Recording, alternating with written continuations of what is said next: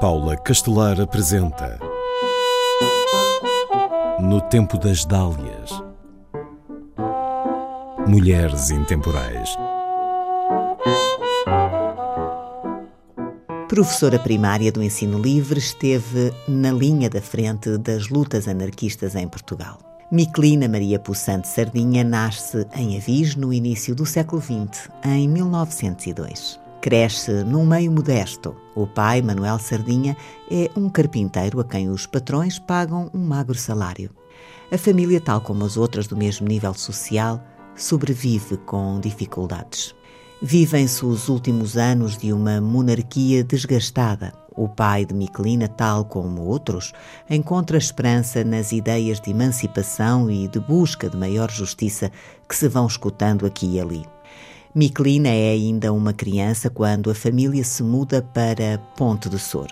Aí frequenta a escola, enquanto Manuel Sardinha, a par do seu trabalho, se alia a um grupo de anarquistas que desejam uma sociedade laica mais justa na distribuição da riqueza e onde seja permitida a liberdade individual.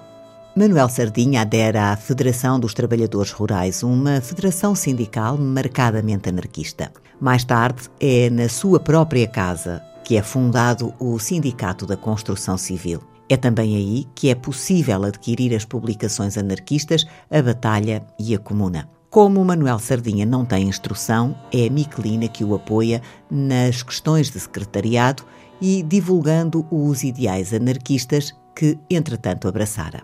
Miquelina Sardinha forma-se como professora primária. Pela mesma altura, toma contacto com os métodos de ensino de Vitória Pais de Andrade, adepta da pedagogia libertária. Segundo esse sistema, a aprendizagem é feita de descobertas em grupo e sem imposições do docente.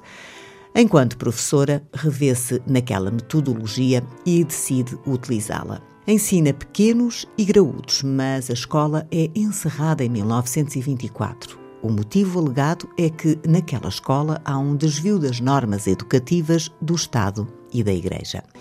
Miquelina será sempre ateia e repudia a intromissão da Igreja em questões de família e de Estado. No ano seguinte, casa pelo registro civil com Francisco Nóbrega Quintal, igualmente anarquista.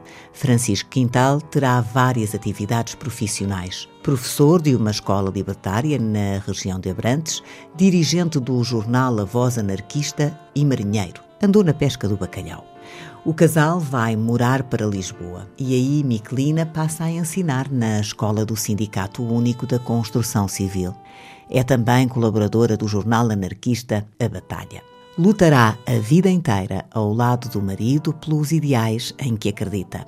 Morre em Lisboa em 1966, aos 63 anos. No Tempo das Dálias Em parceria com o MIMA, Museu Internacional da Mulher